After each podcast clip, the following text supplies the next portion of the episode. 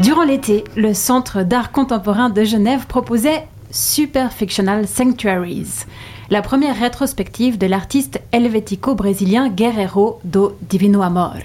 L'exposition montrait en avant-première Le miracle d'Helvetia, une œuvre qui explore les composantes de l'imaginaire collectif et de l'identité nationale suisse. On reçoit par téléphone Asma Barchiche, responsable du département médiation du centre. Bonjour. Bonjour Marie-Ève, merci de me recevoir. Avec plaisir. Alors, le miracle d'Helvetia occupait trois salles dans une construction en forme de temple. Qu'est-ce qu'on trouvait dans ce sanctuaire?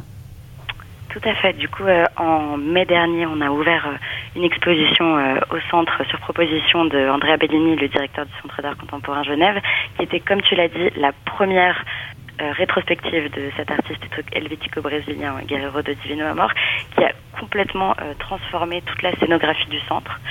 donc l'œuvre dont tu parles, Le miracle d'Helvetia, était centrale dans cette invitation.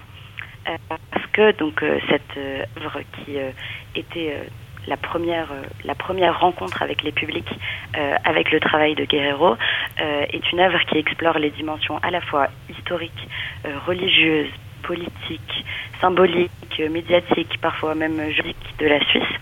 Et ces, ces, éléments constituent une narration qu'il appelle super fictionnelle d'un idéal de richesse et de perfection qui est l'Olympe euh, helvétique. Alors, comme tu l'as dit, il y avait trois salles. La première salle euh, abrite une fontaine giratoire à deux visages. Euh, qui est la personne, la protagoniste dans cette fontaine C'est Helvetia, la mère de, de, tout ce projet, la personnification de la patrie. elle supervise un peu toutes les dimensions de son Olympe super fictionnel, que ça soit de l'infrastructure, de l'alimentation, la finance, la culture, enfin tout ce à quoi on peut penser. Et autour d'elle, euh, on rencontre dans la deuxième salle euh, ces filles euh, qui gravitent au, de cette de cette de cette matrone qui gère un peu toute cette tout, tout ce fonctionnement. Et ces filles, ces 13 déesses constituent un panthéon qui veille au bon fonctionnement du système. elles représentent les différentes valeurs et euh, l'inconscient collectif suisse, mais elles viennent de euh, plusieurs zones géographiques, elles ont différentes influences géopolitiques et on les rencontre. Et puis dans la troisième salle, euh, on a bah, du coup le, le, le miracle d'Helvetia, qui lui vient d'une étude sociologique de terrain que Guerrero de Divino Amor a fait du coup en Suisse et il vient nous proposer une interprétation et une analyse de plein de symboles, de petites un peu de, de sens caché euh, qui sont dans notre paysage quotidien, euh, tant euh, à Genève qu'ailleurs dans la Suisse.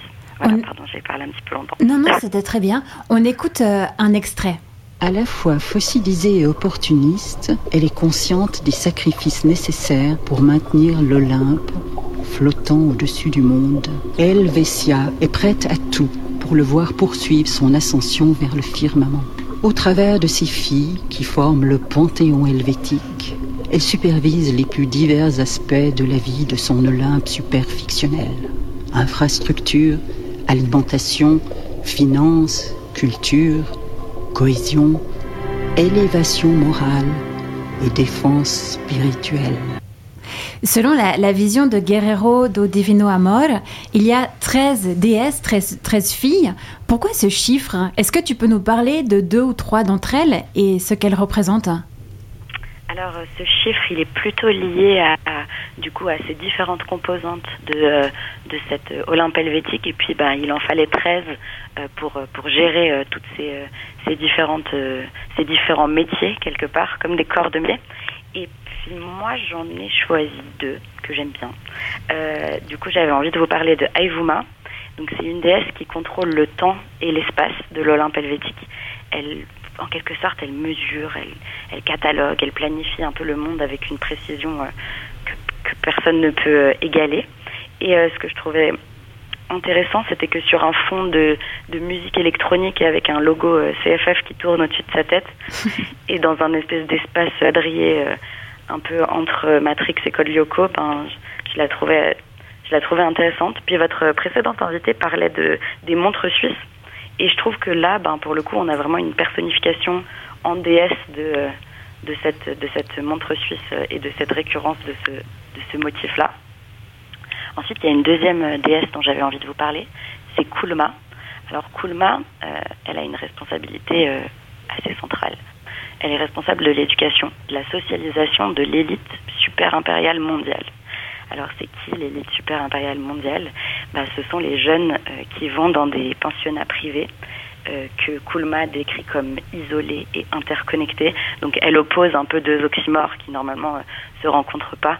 Si on est isolé, on ne peut pas être interconnecté, mais en fait c'est le miracle de l'éducation que Kulma propose. Et elle, en quelque sorte, elle, elle culmine un peu au sommet de ces mondes parce que finalement elle domine savoir. Et du coup, euh, Guerrero de Divino Amor est parti euh, euh, filmer ce qu'il considère comme les domaines de Kulma, un peu comme des domaines viticoles, sauf que ce sont des domaines où elle abrite un réseau de couveuses.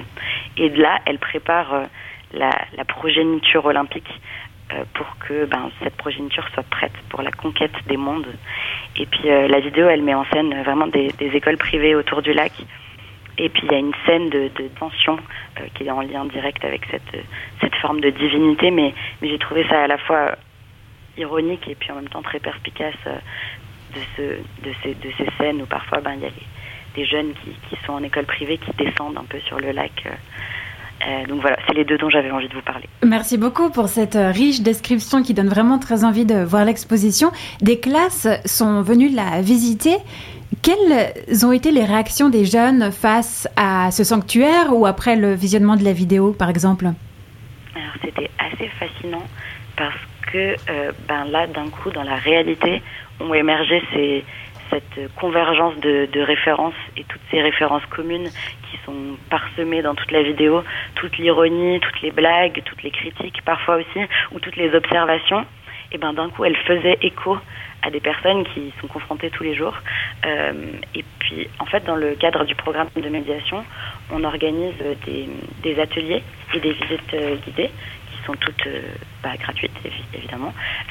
et du coup, on a invité un groupe de, de, jeunes à proposer leur propre superfiction, parce qu'il faut savoir que d'habitude, Guerrero, il travaille à l'échelle d'une ville, Bruxelles, Rio de Janeiro, et puis là, c'était la première fois qu'il travaillait à l'échelle nationale. Et du coup, on s'est dit, mais tiens, on est à Genève, au Centre d'art contemporain Genève, il faut qu'on fasse Super Geneva. Et du coup, on a invité, euh, invité les jeunes à, à, participer, à utiliser la technique de l'artiste du collage pour euh, faire leurs propres observations. Et c'était vraiment passionnant et fascinant de voir euh, ce qui ressortait du cerveau de, de jeunes de 16-17 ans. Et donc ça a marché, ça a vraiment, ça a vraiment connecté directement avec ce public-là.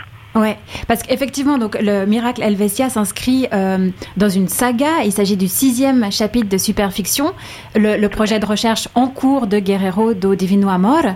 Et est-ce que euh, la saga a débuté à Bruxelles en 2005 Est-ce que on peut revenir sur l'utilisation de ce préfixe super qui figure dans presque chaque chapitre? Super empire, superfiction, super complexe. Pourquoi ce choix de mots?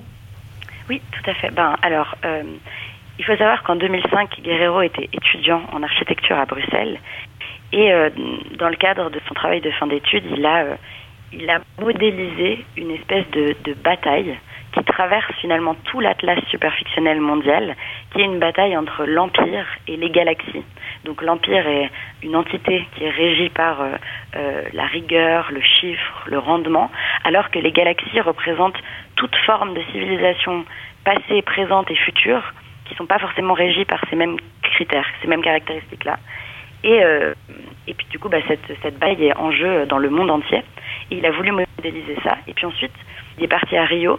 Euh, et à Rio, euh, bah, juste au moment de la Coupe du Monde de football et des Jeux Olympiques, il a observé des, changements sociaux presque surnaturels. Et il s'est dit, tiens, je vais faire cette vidéo, je vais faire cette superfiction. Et là, il s'est rendu compte que Bruxelles était déjà une superfiction et du coup, on a, comme, comme tu l'as très bien observé, on a la récurrence de l'utilisation du superlatif. Donc euh, super empire, super fiction, euh, super galaxie, super.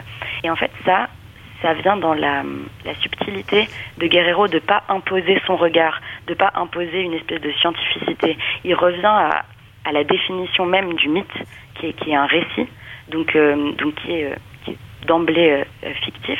Et en fait, il nous envoie un signal direct pour que notre cerveau comprenne que dès qu'il y a le superlatif super qui est utilisé, eh ben, on entre dans sa narration, on entre dans son univers, dans cet univers créé qu'il critique, qu'il qu'il qu'il met en place.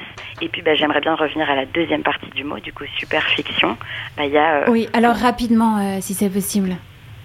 Euh, bah, justement, c'est ce, que, ce que tu disais tout à l'heure sur l'aspect bah, fictif de ce récit lié complètement à l'imaginaire et pas à une réalité finie. Super. Bah merci, super pour terminer. merci beaucoup pour, pour ce téléphone et, et cette intervention.